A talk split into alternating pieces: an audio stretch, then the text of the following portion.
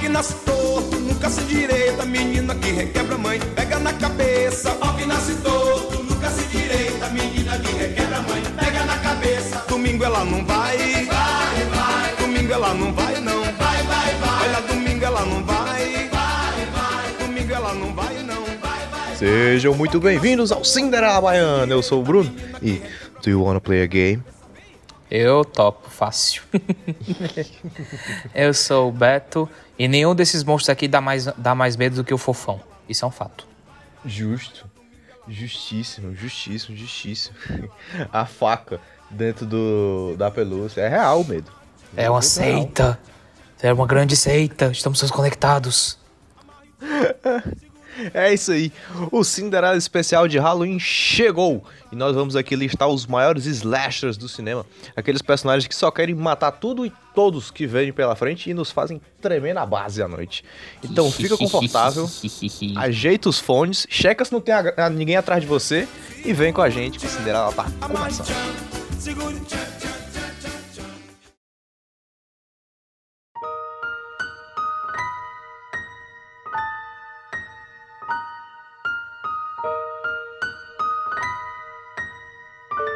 Bom, Bruno, é, antes de começar qualquer coisa, esse aqui é o nosso querido especial de Halloween. A gente, a gente tem esse plano de realizar, de fazer especiais em datas comemorativas. Já fizemos o nosso especial do Dia das Crianças, esse agora do Halloween. A gente tem de fazer um especial de Natal. Mas esse especial de, de Halloween, ele é especial pra mim porque Halloween é uma das minhas épocas favoritas. Por quê? Porque meu aniversário é no Halloween. É loucura, os dois, gente- nós dois fazemos aniversário um perto do outro, né? O quê? Seis dias de diferença só? Por aí. Nós somos Pouquíssima escorpianos e bruxos. Ó, Exata. Ano que vem, quando o mundo voltar ao normal e se secar e acabar, a gente faz uma festa conjunta de Halloween e é pra galera ir fantasiada. Topo fácil. Bom, falando sobre os nossos grandes vilões do slasher, não só slasher, mas como as verdadeiras, as grandes franquias do cinema de horror, os grandes, os esses vilões icônicos. Assim, realmente focando em franquia, a gente não vai falar aqui de Jack Torrance, não vamos falar de, não vamos falar do Pazuzu, não, vamos falar realmente assim daquele, daquele, daquele, daquele povo que dá medo também dá muito dinheiro. E começando em décimo colocado, vamos falar do The Creeper.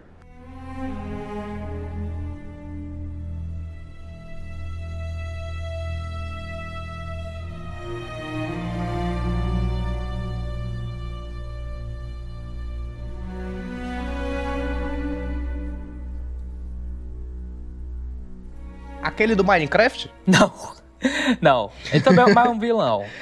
É a criatura do Jeepers Creepers, ou, como traduzido, Olhos Famintos. Cara, é... Por que, que, o, por que, que o Creeper ele tá aqui na nossa décima posição se ele é um, ele é um personagem assim tão até desconhecido, assim dizer, não é todo mundo que, que Olhos Famintos não é uma franquia assim tão popular. Cara, porque pra mim o Creeper ele realmente não é que ele é maior que o filme, ele é a melhor coisa do filme.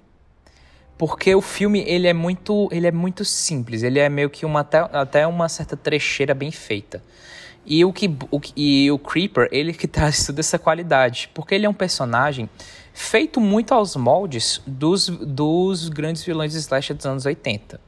Ele é um, ele é um monstro, se assim dizer, ele não é, ele não é humano, ele tem, ele tem habilidades sobrenaturais, super forte, ele não fala, ele praticamente não, praticamente não fala.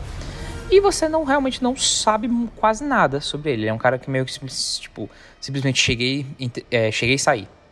É, você sabe que ele tem uma ele tem, ele tem uma chegada da, me- da mesma forma como por exemplo o Michael Myers ele só ataca no Halloween o Creeper ele só ele ataca tipo a cada 23 anos e durante 23 dias ele sai pra comer.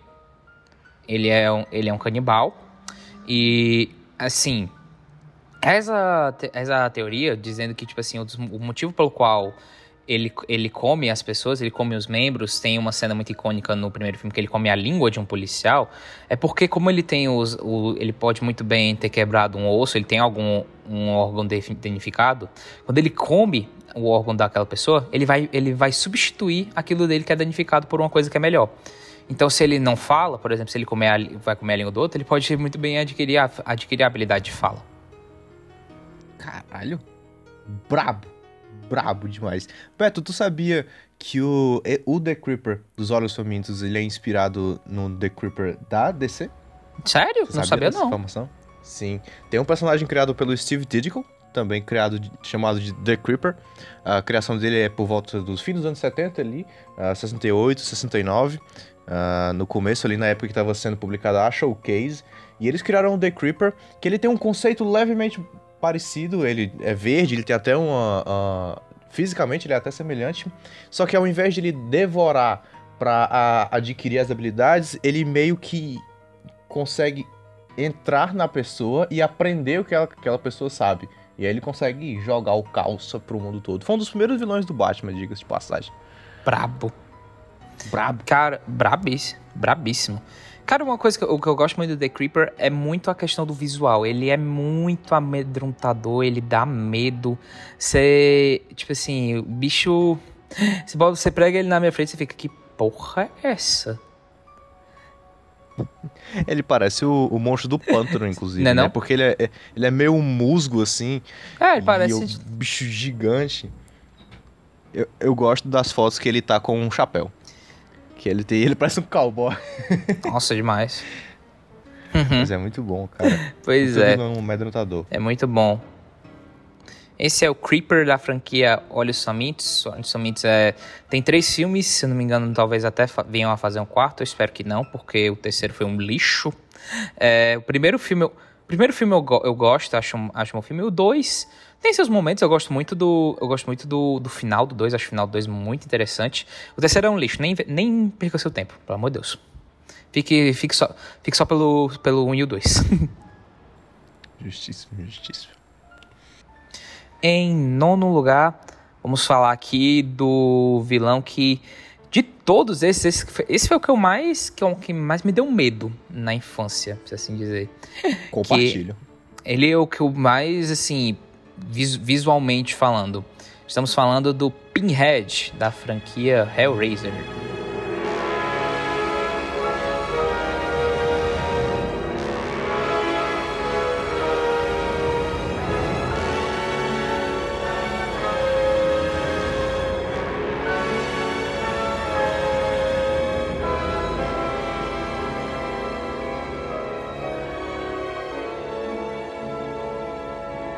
Porque assim, ao contrário dos slashers que a gente tá acostumado, porque normalmente os slashers ou eles usam alguma máscara uh, para dar uma sensação de mistério, Sim. Ou eles só são grandes, ou eles são pequenos, assim. Eles têm alguma eles têm, tipo eles. Têm, tipo, é, alguma deformidade, a... exato. Aqui não. Apesar do, do Pinhead ser um humanoide, um humanoide, é um bagulho completamente bizarro.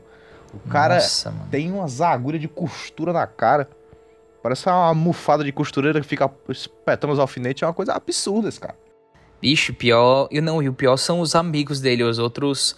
Os outros, os outros cenobitas. Meu Deus do céu, que são outro. Sim. Tipo assim, é.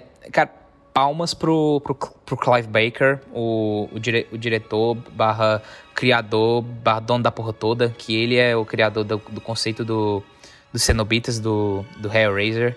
É, bicho, cara, ele não poupou, ele não poupou quanto realmente, assim, nas questões dos aspectos do gore, de realmente cho chocar você com cenas muito pesadas.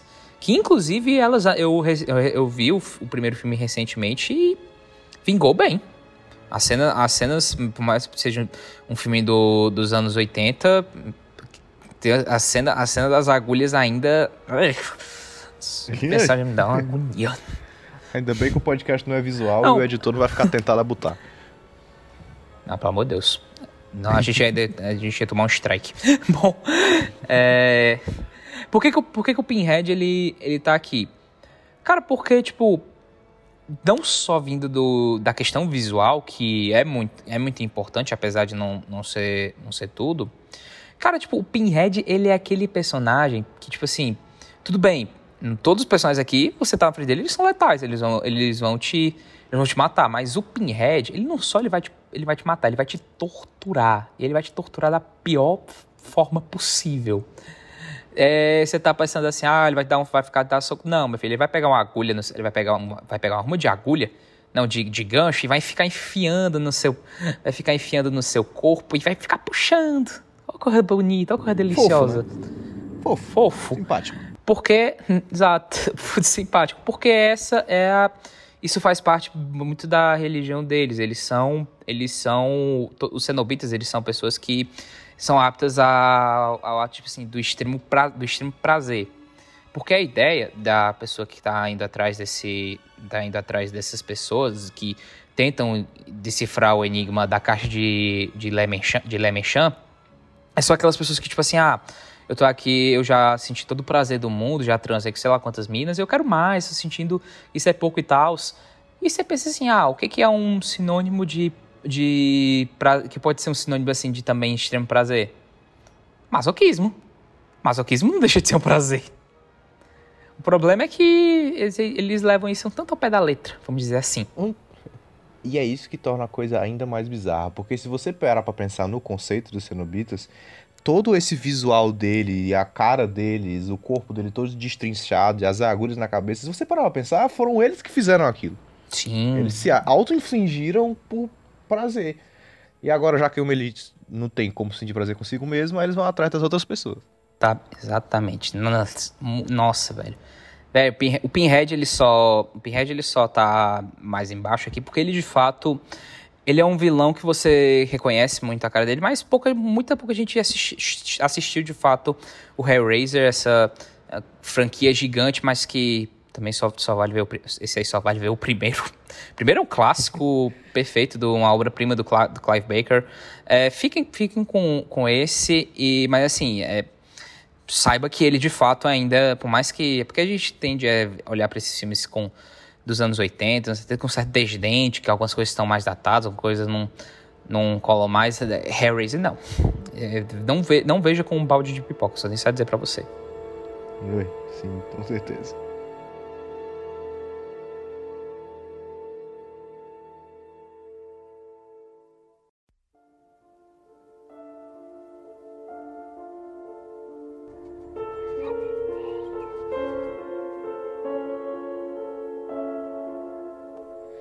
Então vamos lá, vamos partindo para a próxima aqui então. Outra moça simpática, né? É, gente de bem, de gente de, de, de bom coração, né? Talvez só não durante os seus últimos sete dias. Estamos falando de Samara Morgan, da franquia The Ring, o chamado. Outra franquia que, infelizmente, com o passar do tempo, foi perdendo um pouquinho da sua força, né? Foi. Bicho, o chamado, esse era o filme que Tipo assim, velho, todo mundo, todo mundo comentava, todo mundo falava, todo mundo dizia que era, que, que dava muito medo, que você, que era aquela brincadeira, a galera ficava falando assim, ah, sete dias, todo tempo, sete dias, é chamar, Samara, chamada, a Samara dá muito medo, a galera, as meninas, eu lembro que as meninas, elas gostavam de botar o cabelo mais pra frente para ficar fazendo pose de, pose de Samara. Bicho, aquele DVD, mano, aquele DVD era que eu via nas lojas, tipo, nas locadoras, mas eu peguei, eu tinha medo de pegar, mano. Olhava pra, pra trás, eu tinha medo, mas tinha uma, tinha uma curiosidade.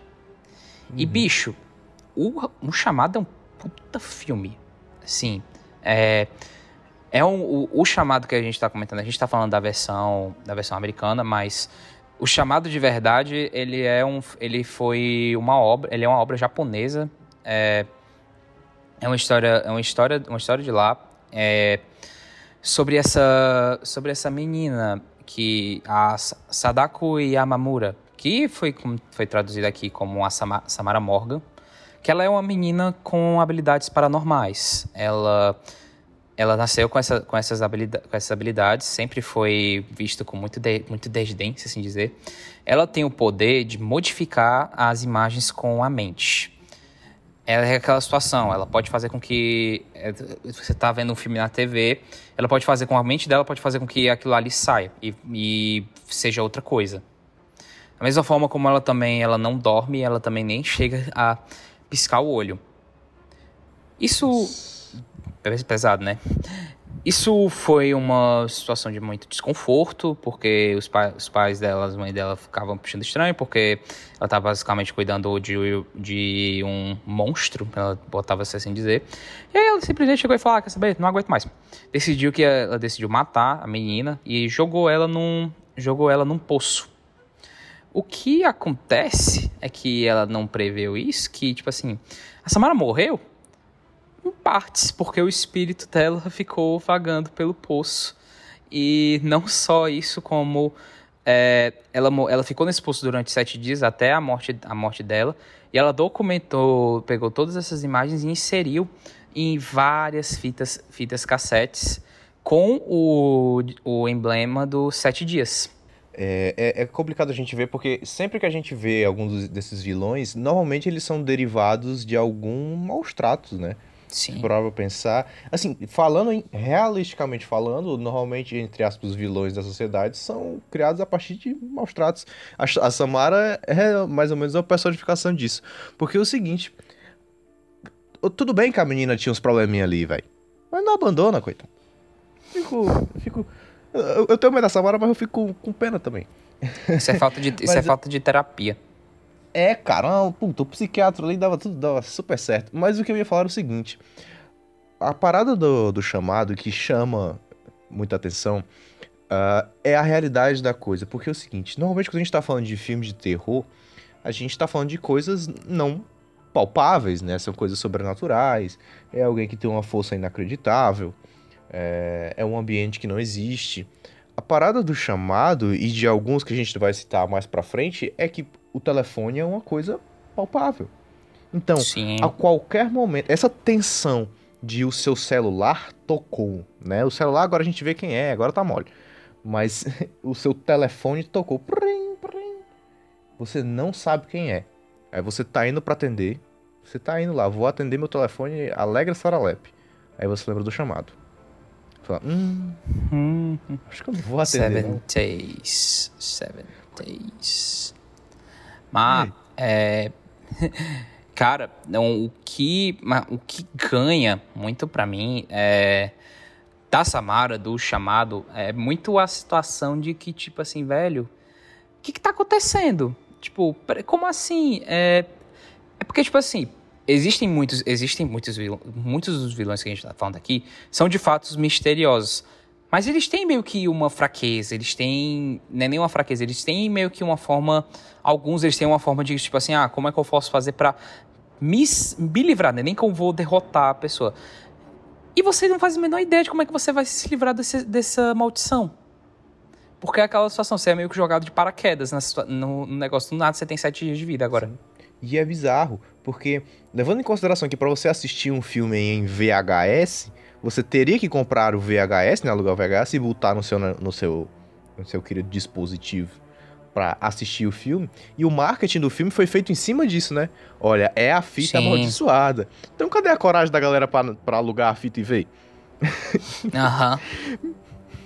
Me surpreende como esse filme não flopou, porque eu mesmo não alugaria de jeito nenhum. Demais, nossa. Mas sabe o que é. Agora, sabe uma coisa, uma coisa que eu também acho bizarro? É hum. que a, é porque a Samara é, ela é, tipo ela é uma criança. Pô, criança dá muito Sim. medo.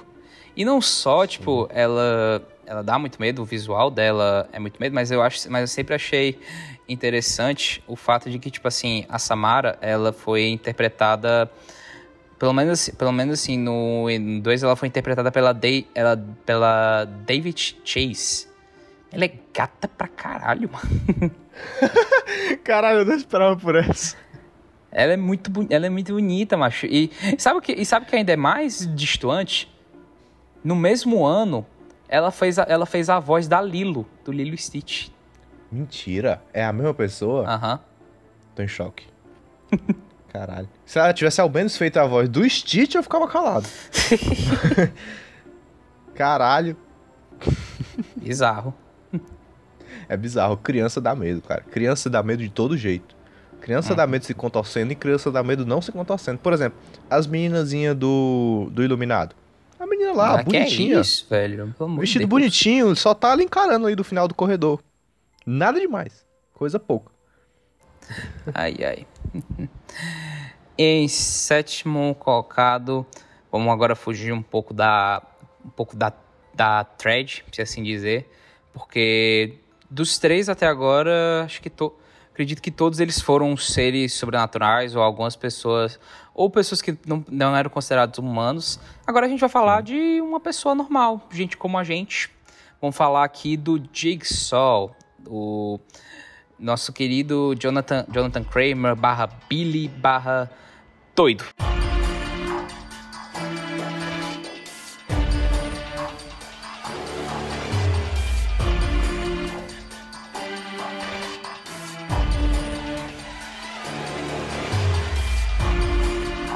Eu gostei da empatia. Gente como a gente. Diga só. Exato. Não, cara, é, brincadeiras à parte, é, o Jigsaw, eu digo que a gente como a gente só pelo fato dele ser humano. Ele não, é, não tem nada de sobrenatural nele. Tem a, tinha a brincadeira do boneco e tal, de ser do boneco falante, mas o boneco é. O boneco também não é, não é nada, Sim. ele é controlado pelo próprio, pelo próprio Jigsaw. É, por que que ele. O, por que que, tipo, ele entra aqui, assim, dizer, cara, o Jigsaw, o, o Jonathan Kramer, ele ele tem a melhor motivação do mundo, mano. Porque, uhum. assim, uma coisa muito interessante da franquia dos Jogos Mortais é que ele tá matando pessoas ruins. Não tô dizendo que ele tá, não tô dizendo que ele tá certo por fazer isso, pelo, pelo amor de Deus. Mas ele sempre, mas ele sempre é, por que qual era a, as razões pelo qual ele estava por trás disso? Pelo fato de que ele tem câncer. Ele foi sempre foi uma pessoa, ele sempre foi uma pessoa que sempre aproveitou muito a vida, sempre foi uma pessoa boa, mas ele está com dias contados. Ele vai morrer. Enquanto que outra, enquanto que ele enxergava muitas pessoas, muitas pessoas ruins tomando péssimas decisões, fazendo péssimas escolhas, sendo de fato pessoas ruins, se assim dizer, e estavam com a vida tranquila, e estavam simplesmente meio que Sim. deixando a vida, tipo, deixando a vida passar e tal, enquanto ele está com dias contados. É um sentimento muito de injustiça, entende? Exatamente. Ele se sentiu injustiçado ali. E aí ele quis meio que fazer a, a justiça com as próprias mãos.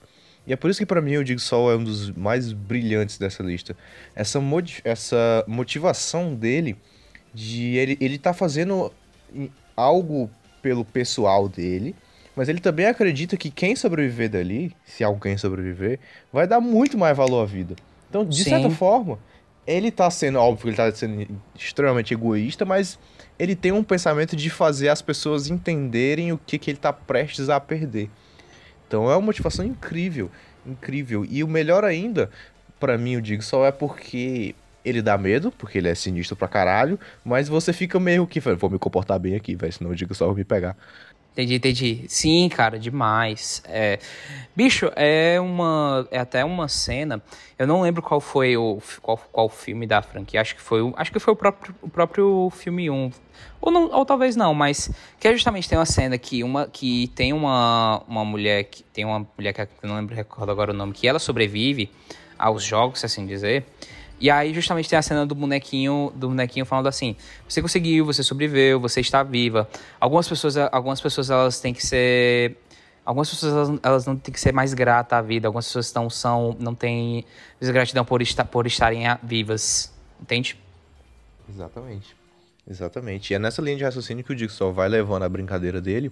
E quando ele, por exemplo, ela sai como viva, na cabeça dele ele cumpriu uma função ali de falar, olha, eu consegui catequizar essa pessoa e agora ela vai viver uma vida muito melhor. Né, com esses pequenos cortes que ela tem no corpo aí e muito mais. Mas falando tecnicamente, a franquia Jogos Vorazes, apesar de ter filmes bons e ruins, em geral ela tem uma média bem legal, assim. Tem. Em geral, ela é bem eficiente e eu fico imaginando o brainstorm dessa reunião. Como nós vamos matar pessoas de maneiras mais inusitadas possíveis? Ah, é, cara, com certeza. Tipo assim, é, os, os primeiros, tipo, principalmente assim, do 1 ao, 1 ao 3, é, principalmente o primeiro, o 1 e o 2 tal, eles são filmes que eles têm a questão das mortes elaboradas, mas eles também têm muita história. Eles têm muito a quest essa questão do, da investigação, da, da trama, de você estar por, tá por trás do John Kramer e tal. Só que depois de um tempo eles meio que ficam, viram filmes focados nas armadilhas, focados na questão de, tipo, é. assim, como tá falando, como vamos matar tal pessoa. Entende? Sim, sim, sim, sim. Mas, e, e realmente é uma pena, porque os dois primeiros têm uma tensão ali, tem, ao mesmo tempo que você tá extremamente tenso com o que tá acontecendo, existe um, um gato e rato acontecendo por trás, que você fica, vai galera, acha esse cara, pelo amor de Deus. Demais, e nossa. é muito legal. É muito legal, mas assim, algumas para mim algumas cenas ficaram muito gravadas na minha cabeça desde pequeno, eu me cagava de medo. Pequeno eu vinha 8 horas da manhã e com medo. Bizarro. Nossa, por exemplo, é, cenas como ele falava, tinha aquele ditado de ah, é como achar uma agulha no palheiro. Ah, aí, sim, aí tem que achar, putz, aí tá, aí tá deitado naquela ruma de Exatamente. Ele tem que achar, tipo, uma chave dentro de um agulheiro, vamos dizer assim. Um mar de agulhas, uma coisa bizarra. Acho que uma outra cena que me marcou um pouco era a cena do. Nossa, tô... a metade da audiência agora com uma gastura imensa. Né? E a outra metade não sabe o que é uma gastura, mas deixa pra lá. o, por exemplo, aquela morte que ele tá com um, um aquário na cabeça e a água vai subindo, vai subindo, vai Ai, subindo, vai subindo, vai subindo, nossa. Nossa. Oh. Um abraço, diga só. É, e igual. Eu não, eu não quero, eu não quero jogar o seu jogo, pelo amor de Deus. Não, não. não. Online, online, talvez. Online, talvez. Vamos jogar, vamos jogar um Among Us. Top, top fácil. Vamos. Caralho, o jogo só no Among Us é louco. ai, ai. Partindo agora pro sexto colocado puxando, indo mais pra linha, voltando um pouco pra linha do Jigsaw, falando, vamos falar de outro humano, mas não só um humano. Vamos falar aqui do nosso querido Leatherface.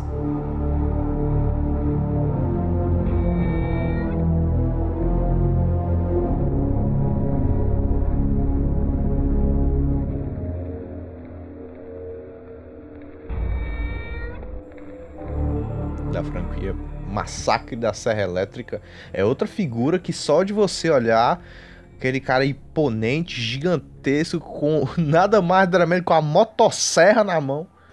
Esse Nossa, cara, desespero. ele não bate bem. Não. É, tipo, existe um certo existe um certo questionamento na franquia do Massacre da Serra Elétrica porque muita gente gosta, não gosta de pôr apenas o Leatherface só como vilão. Que de fato ele não é apenas o único vilão. Tem gente que realmente. Sim. Porque o foco da os vilões da franquia Massacre da Serra Elétrica é a família. A família, a família Sawyer, a família Hewitt. Que cada fase sempre tem um sobrenome diferente. Mas pô, velho, Leatherface, obviamente, ele é o mais, ele é o mais icônico de todos, não apenas não só tipo por questões físicas, é um cara é um cara gigante, assim, gigante, robusto, mas porque, enfim, é o cara da é o cara da serra elétrica, é o cara com a máscara, é o cara com a máscara de couro de couro humano. Não tem como, não tem como ele não ser, não acabar, acabar se tornando realmente a marca da série. Com certeza. Ele é o tanque, né? Ele Sim. é o tanque da família. Então é a história do tanque tem que tancar. A família manipula faz toda a situação acontecer por trás, mas ele é a torre que vai para cima da galera. Então, assim, querendo ou não, é, é, inevitável que ele fique com a marca e ele fique como. Uh, apesar de, assim, teoricamente, ele não ser a pessoa mais. Uh, a pessoa mais ofensiva, porque se ele não for mandado fazer uma coisa, ele não vai fazer. Sim. Né? Ele, ele faz o que é mandado, ele é apenas um, um peão.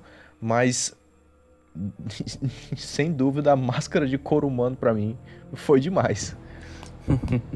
Cara, o Leatherface, ele ele é realmente assim, ele é realmente assim um sinônimo de que tipo assim, cara, não é por ele não vai, ele não vai te matar simplesmente simplesmente porque porque ele te viu. Ele vai ele vai te matar porque ele tá recebendo uma ordem. Ele vai te matar porque o irmão, o irmão dele mandou, porque então, eles falaram assim, ah, vai pegar comida, vai pegar, vai pegar, vai pegar almoço, assim dizer, porque eles são, porque eles são canibais. E, cara, eu só tenho uma coisa a dizer. É, o Massacre da Serra Elétrica, ele é um filme muito bom, só que muito pesado.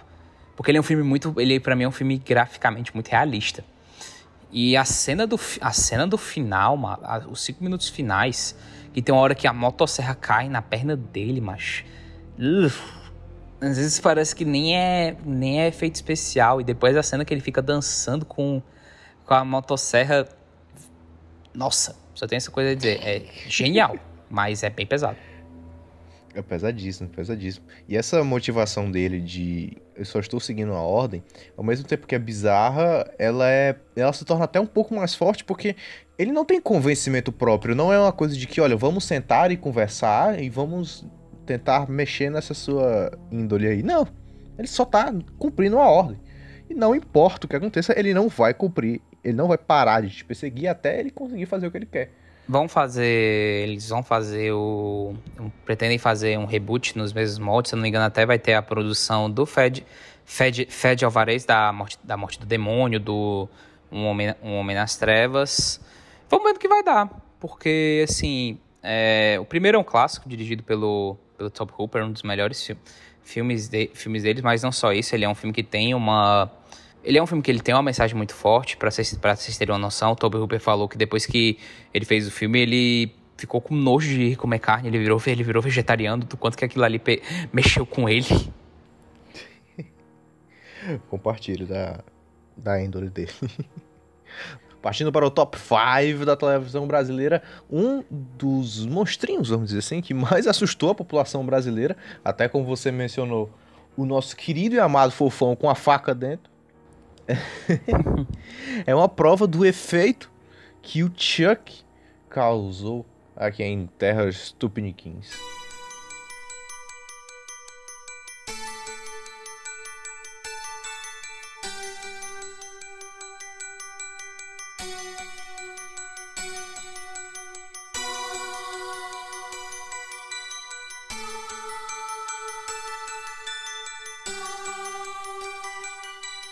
Cara, é, é absurdo quão, quão popular o, o Chuck aqui no Brasil. Não só. Não só, tipo, pra mim o Chuck, é um, o Chuck é um dos vilões, se assim dizer, mais populares. Não só o Chuck em si, mas o conceito, sabe? Aquela situação. É o Sim. boneco que tá vivo. É aquele é o boneco que tá vivo que vai te matar. E mas muito além disso, cara, o Chuck eu sempre falo que o Chuck ele é aquele caso de que o personagem é muito maior que o filme. Porque o filme do Brinquedo Assassino, ele nem é. Ele nem chega a ser. Sei lá, ele nem chega a ser ótimo. Ele, ele é só bom. se assim dizer.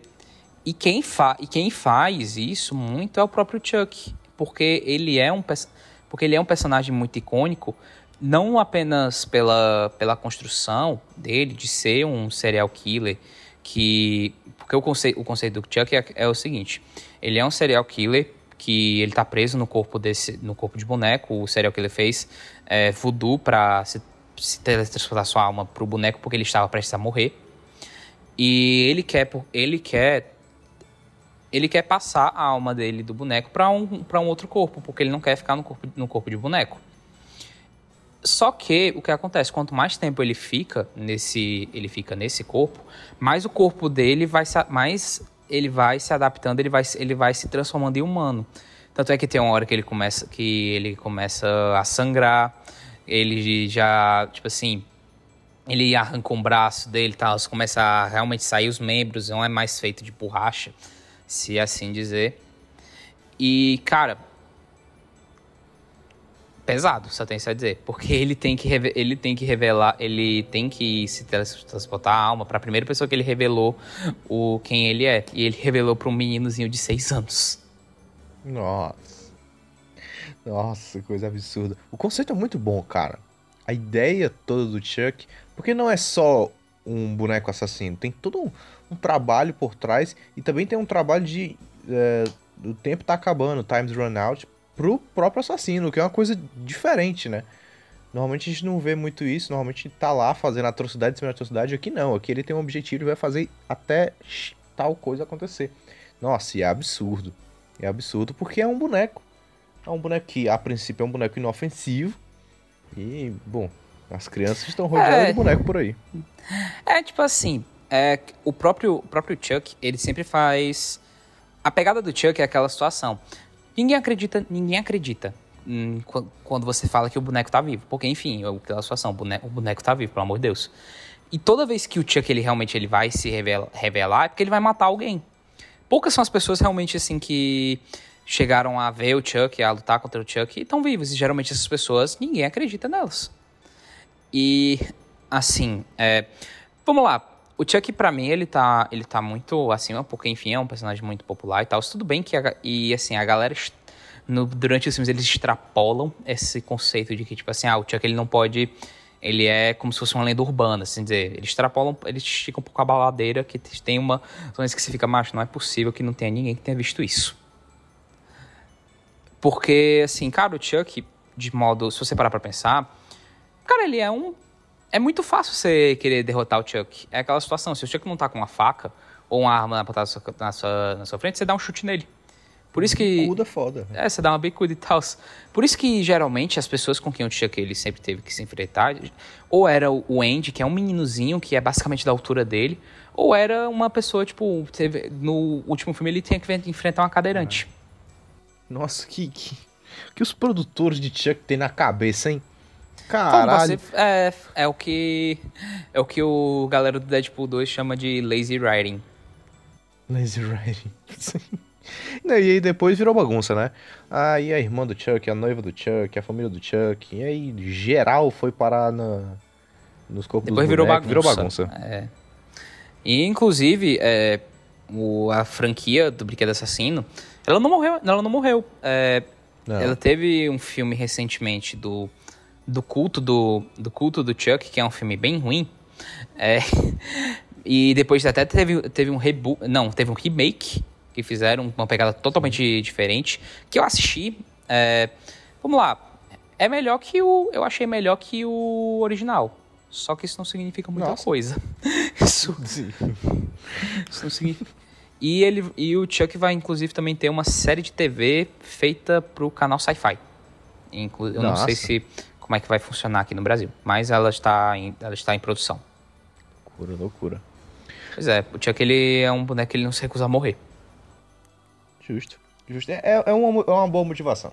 Assim, uhum. consigo, consigo entender a motivação do Chuck, mas é, visualmente é uma coisa bizarra demais. Com todo respeito ao Chuck aí.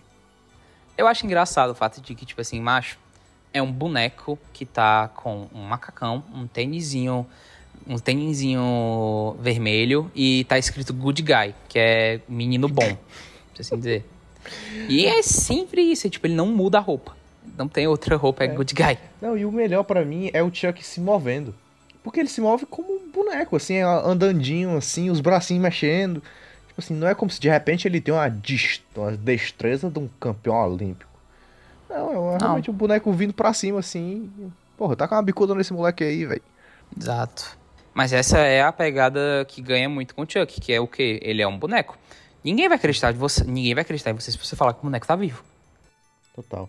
Mas assim, levando em consideração que o Chuck é uma coisa completamente diferente, por exemplo, da Annabelle. A Nossa, Annabelle é um cagaço. Não, a Annabelle é outra coisa. Que aí já é a coisa Annabelle aí é sobrenatural. O demônio, né? né? Exatamente. Ele é o demônio. Um demôniozinho. E ela ali. aparece nos cantos. É, se ela aparece no corredor, você bota ela pra fora, ela volta. Se você bota o Chuck dentro de uma caixa, ele não sai. Você não, não consegue sair, ele não se teleporta de lá. Então, um abraço pra Annabelle também. Ah, Maria. Vamos pro próximo? Vamos. Em quarto lugar, um personagem que mora no meu coração, se assim dizer, que faz parte Nossa. da minha franquia, talvez minha franquia de, de slasher favorito. Estamos falando do nosso grandíssimo Michael Myers.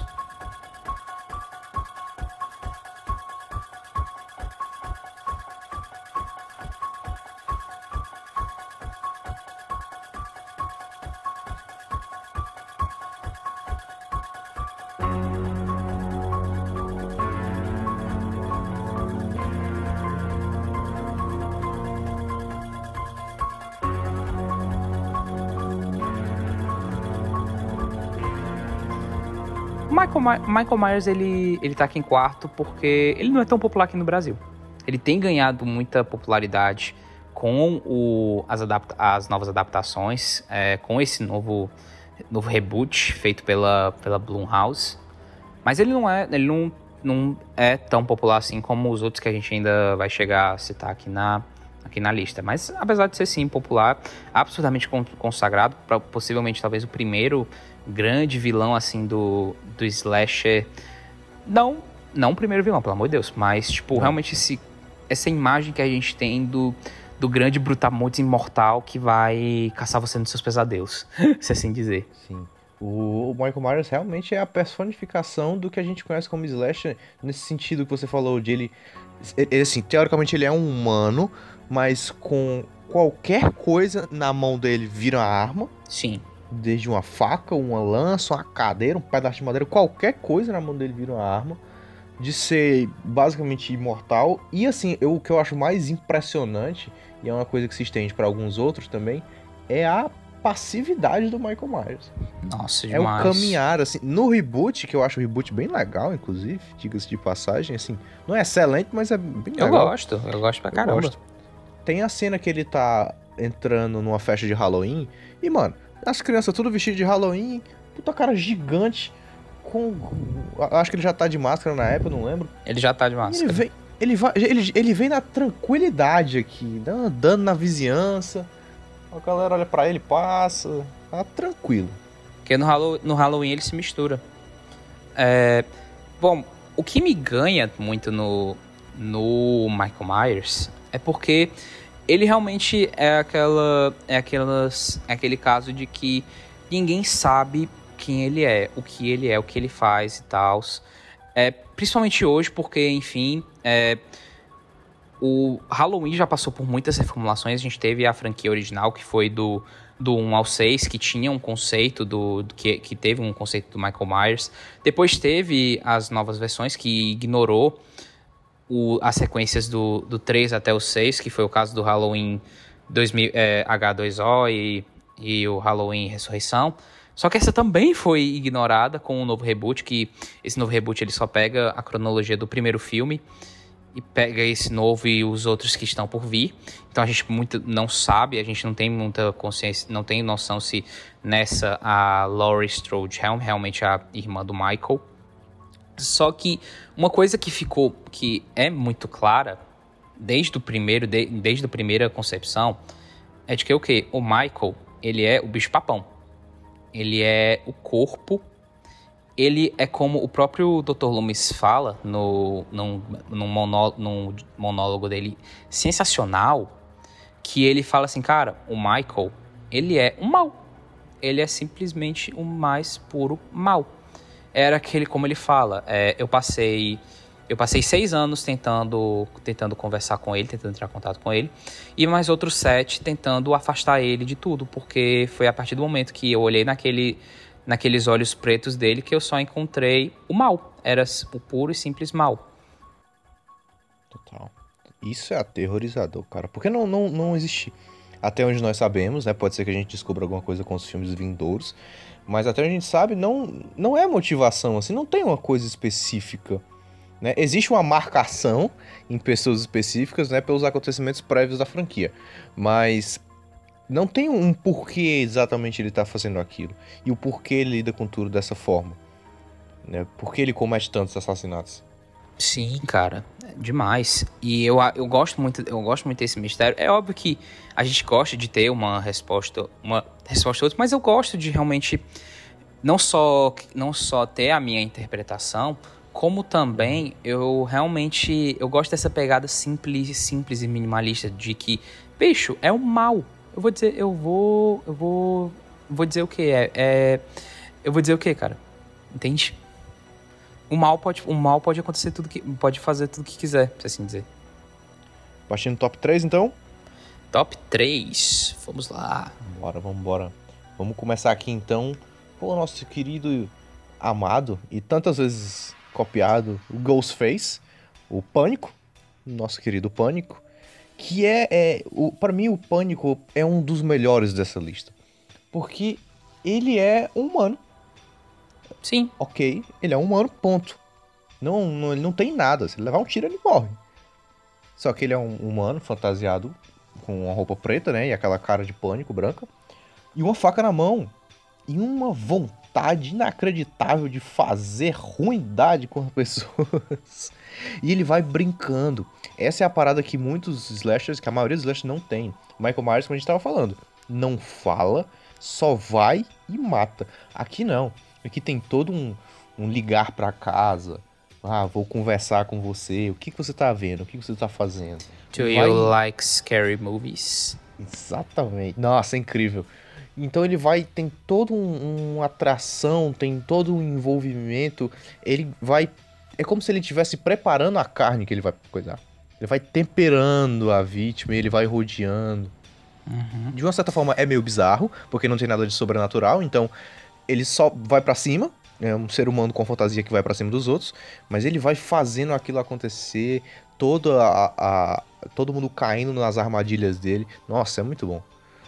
Cara, é muito bom, e como tu reforçou, ele tem uma, tem uma magia no Pânico, no, no Ghostface, se assim dizer, porque ele é uma personificação, ele é tipo uma, ele é uma amálgama sabe? Sim. E tem aquele fato, o fator de quem, quem tá vendo o filme pela primeira vez vai ficar se perguntando: eita, quem é? Quem é esse, quem é esse cara? Quem é essa pessoa? Pode ser homem, pode ser mulher? Será que é fulano? Será que é cicrano?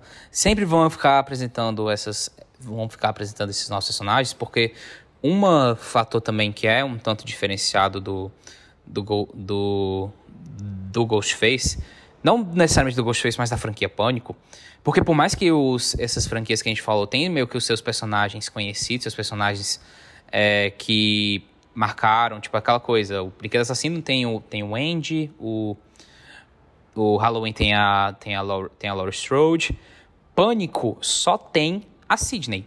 Tem a Sidney, tem o uhum. Dewey e tem a. E tem a Gale todos eles têm um certo têm um envolvimento entre si. Por isso que por isso que quando você vai assistindo, você sente ainda mais uma ligação, porque você se importa com esses personagens, porque você sabe quem eles são desde o começo. Entende? Uhum. Sim, sim, sim. Tem a parada, como diria minha mãe, é o esquema Odette Reutemann da coisa, que você tá dentro da fantasia que está tá ali sendo apresentada e você sabe que é um deles ali. Você sabe que é alguém que está orbitando aquele núcleo ali, provavelmente vai ser o assassino. E você vai entrando naquele. É, ao mesmo tempo que sim é um slash, ao mesmo tempo que sim é um terror, é um filme de, de detetive também. É um uhum. filme que você. Eu, eu, gosto muito de pensar que o, o Pânico ele tem uma relação, para mim, que é muito próxima com algumas coisas que a Agatha Christie fazia. Sim, Por mais que eu sei que a Agatha Christie é uma escritora que elabora muito as coisas, então não é só um cara com a fantasia que vai atrás. Mas tem essa mesma tensão de você ficar, olha, ele tá aqui. Sabe esse Expresso do Oriente aqui? Esse cara tá aqui dentro. A gente precisa descobrir quem é ele. E é legal, porque conforme tem várias obras que abordam o pânico, tem os filmes do pânico, tem bons e tem ruins, tem série, né? Tem Scream, tem muita coisa rodeando. E é legal, porque você tem a liberdade de mudar o plot a cada vez, de você mudar o assassino a cada vez. Puta, é muito Sim, divertido. É muito legal. É, e só para fechar, cara, o Pânico também é muito legal, porque é uma fantasia que todo mundo tem, que você encontra, você encontra uhum. em qualquer, qualquer loja, diferente, por exemplo, da é diferente da máscara do Michael, se assim dizer, que é uma máscara muito específica. Ou, por exemplo, da forma como o Fred Krueger se fantasia, se, não, se veste, entende? Aquela não, é como o próprio, filme, o próprio filme, você vê que tem muita gente que já tá com aquela fantasia, porque você encontra em qualquer lugar. E é, de novo, é, força muito essa ideia muito legal do Ghostface, que é, é que é o quê? Pode ser qualquer um, é, pode ser qualquer pessoa, ele não é uma pessoa específica, ele é um amálgama. Inclusive, até porque eu acho que o, o nome Ghostface, se eu não me engano, nem é muito bem algo algo determinado tal. Se eu não me engano, só foi falado uma vez, que foi quando a personagem da Tatum, do primeiro filme, ela tá lá na, se deparando com ele, ela tá. Antes, antes de morrer, ela fica brincando, tipo assim, ah, senhor Ghostface, você vai me matar? E aí ele fica, tipo, sim, eu vou. Caralho, é isso. Mas é isso, porque o Ghostface, a ideia não é ser ligado a algo fantasmagórico, sobrenatural. É o Ghost no sentido de translúcido, no sentido de invisível, de sem face, né? De, de faceless. Você uhum. tem alguém, mas você não sabe quem é e ele modula a voz. Uh, às vezes pode ser um homem, às vezes pode ser uma mulher, você não consegue ver o corpo direito. Então você não consegue determinar o que é, nossa. É, para mim é um deleite, assim, por mais que alguns filmes sejam bem ruinzinhos, para mim é um deleite porque você fica muito envolto naquela trama de saber quem é no final das contas. E é isso que faz Total. valer a pena a franquia Pânico. Total. Vai ter o quinto filme. É... Sim. Infelizmente o Wes Craven não está mais entre nós. Ele que dirigiu os, dirigiu os quatro filmes, é, não, tava envol... não tava em... teve nenhum tipo de envolvimento com a série. Mas não custa nada ter fé, vamos ver no que vai dar. Sim.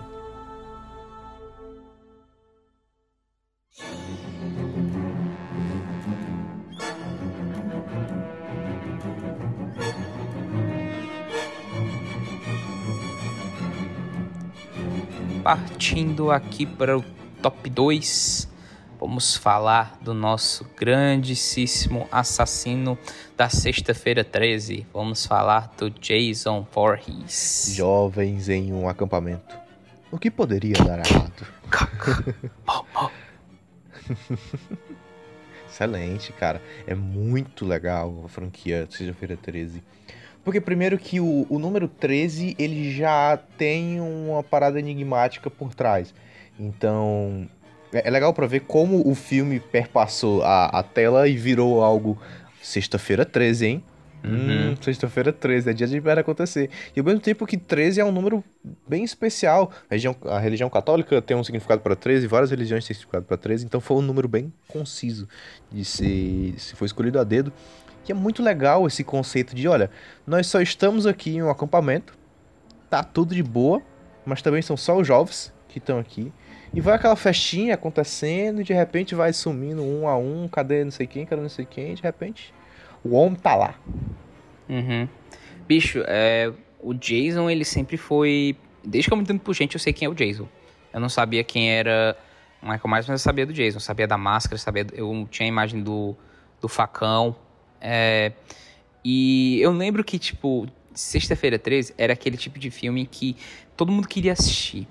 Porque era como se fosse, eita, sexta-feira 13, olha aí, mas bicho é sangue, pesadão. É aquele filme que você, você era menor, você ia pra locadora, você ficava pegando DVD, você ficava olhando e tal. Você pensa, um dia eu ainda vou pegar esse filme aqui. eu ainda vou pegar pra ver.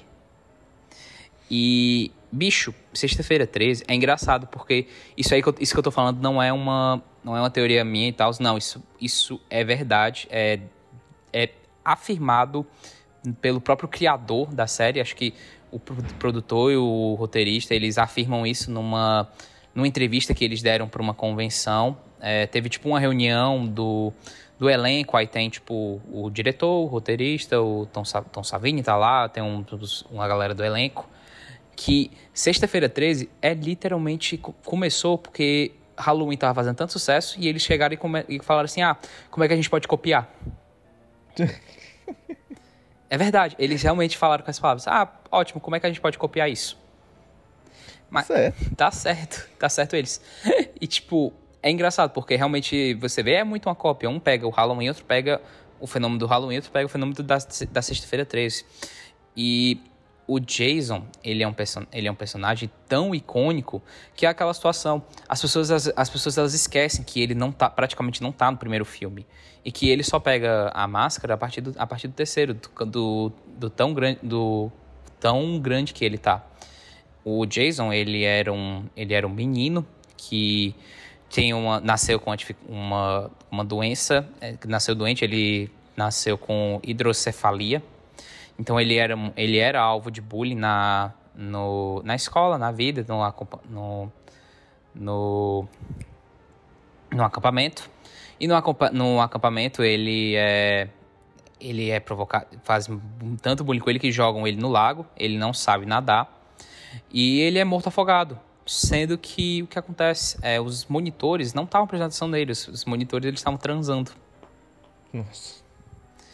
E aí a mãe dele tem, a mãe dele tem um ataque de esquizofrenia, decide matar todos os matar matar todos os monitores. O parque ele é reaberto. Estou contando praticamente toda a trama do primeiro filme para poder chegar na explicação do Jason. O parque é reaberto, mas aí a mãe dele volta para atacar todo mundo, para começar a matança que tem no primeiro filme, sendo que ela é morta pela, pela Alice, a única, so, a única sobrevivente. E disso o Jason ele surge do lago, do fundo do lago onde ele, onde ele foi morto, como o único objetivo: vingar a sua mãe. Nossa. Nossa, eu sei que é uma grande forçação de barra toda essa história do Jason. E tem a coisa sobrenatural que tá presente aqui também. Mas que história, cara. É muito bem, é muito legal, cara. Porque é bem construído.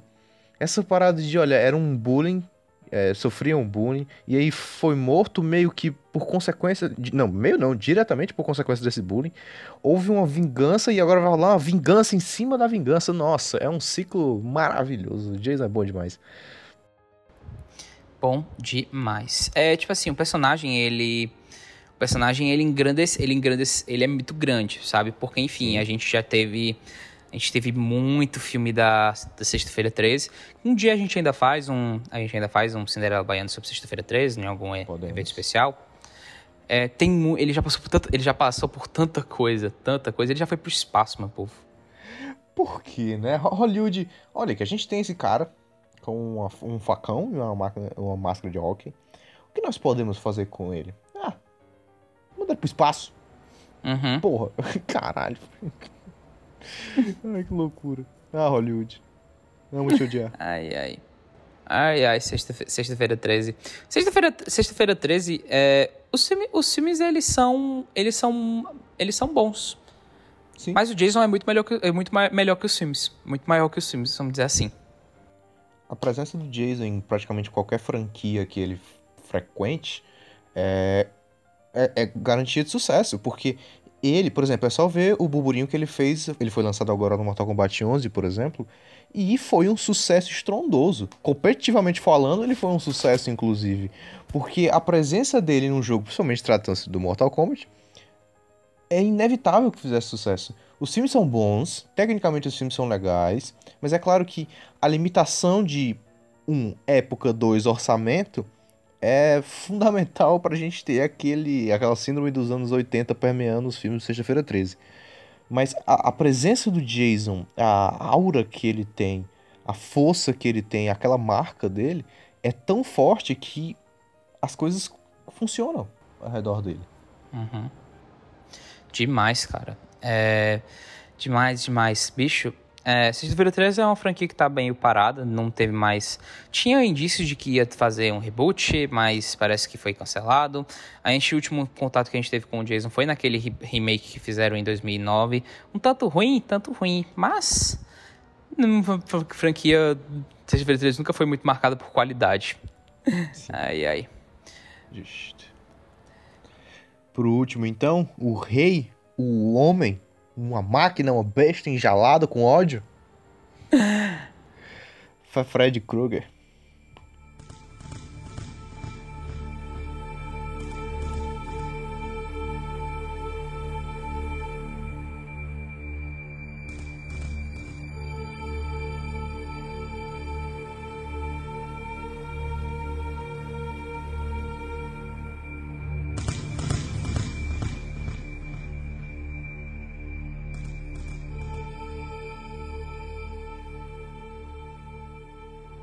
Fred Krueger. Não poderia ter sido diferente.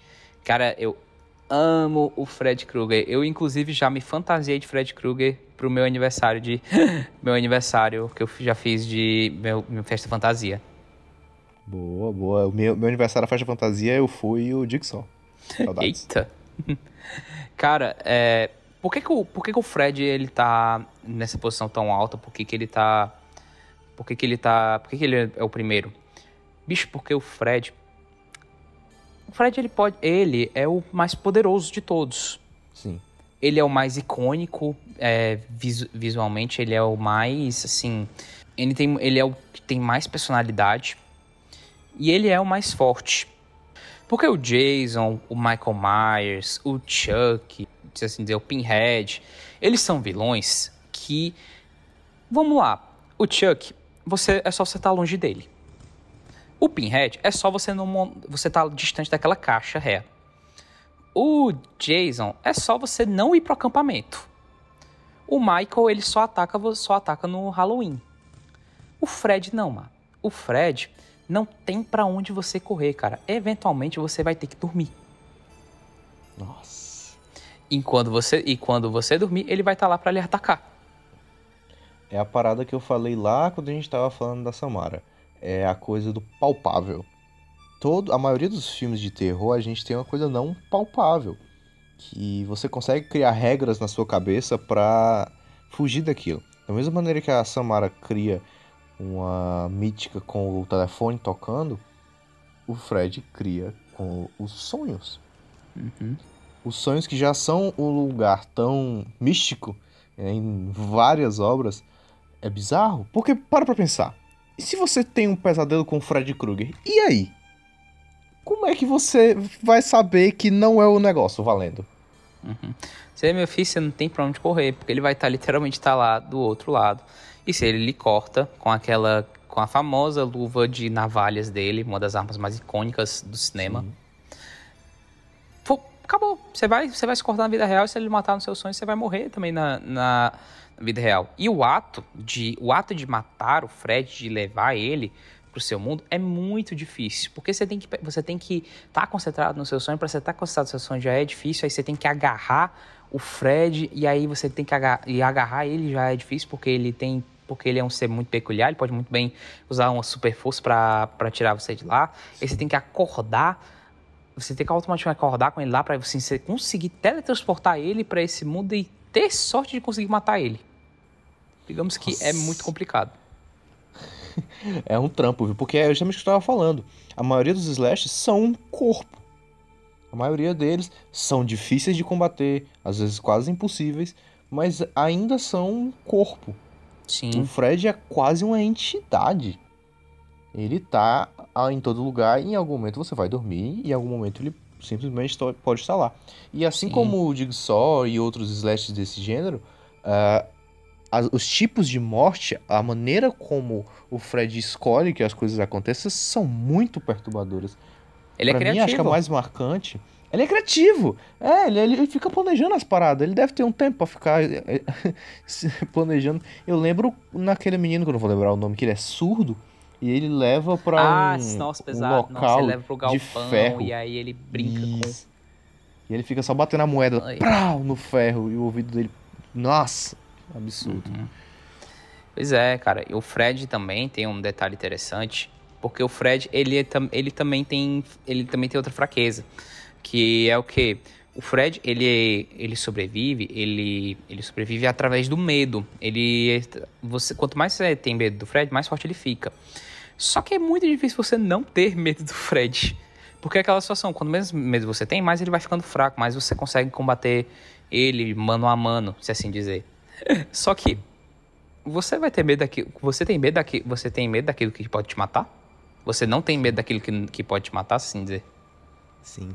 Mas aí, Beto, é uma coisa que eu, quando eu era criança, vi os filmes do Fred Krueger, eu pensava justamente que era uma faca de dois gumes. Porque ao mesmo, ao mesmo tempo que quando você vê o Fred, é inevitável que você tenha medo, certo? Porque você tá vendo um, o Freddy uhum. Krueger na sua frente, ele vai lhe matar e você tem medo, ele fica mais forte. Ponto.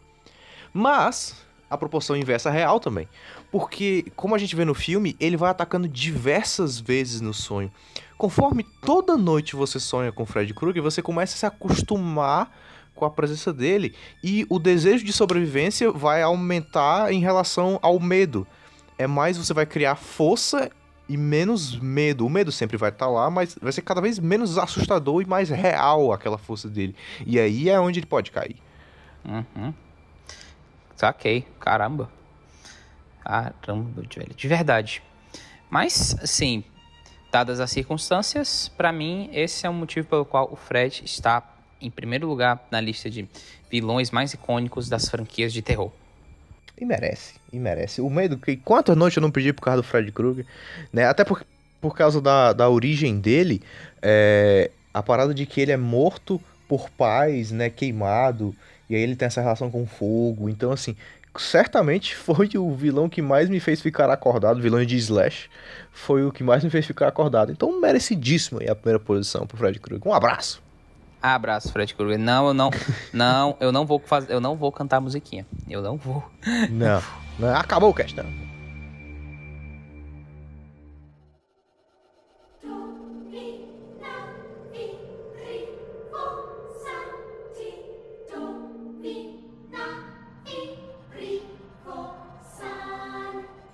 Então, finalizando mais um Cinderela Baiana, siga lá o arroba Cinderela Baiana com dois N's lá no Instagram. No Twitter é o arroba Cinderela Baiana.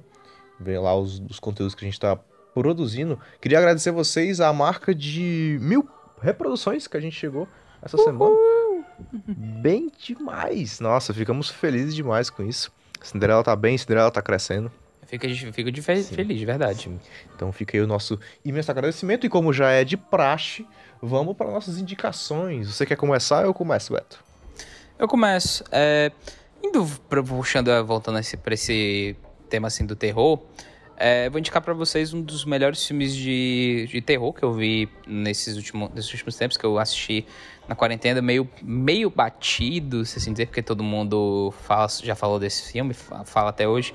Mas é um filme muito perturbador, é um filmaço e, assim, indico para todo mundo ver, principalmente você que tem estômago, obviamente. Que eu tô falando, obviamente, de Hereditário, do, do Ari Aster. Ari É, bicho hereditário não é pra qualquer um, não. Um filme Nossa. muito pesado, é, com um plot twist, assim, é um final absolutamente perturbador. Que eu lembro que assim que eu terminei o filme, eu vi ele na sala com as luzes, com ar-condicionado ligado, tudo desligado, tipo, perto da, da meia-noite. Eu lembro que assim que acabou o filme, eu, eu fui direto pro meu. Eu lembro que eu fui tomar um banho. Pra, pra ver se eu. Eu sei que eu, eu estava me sentindo meio. Precisava relaxar, assim. De...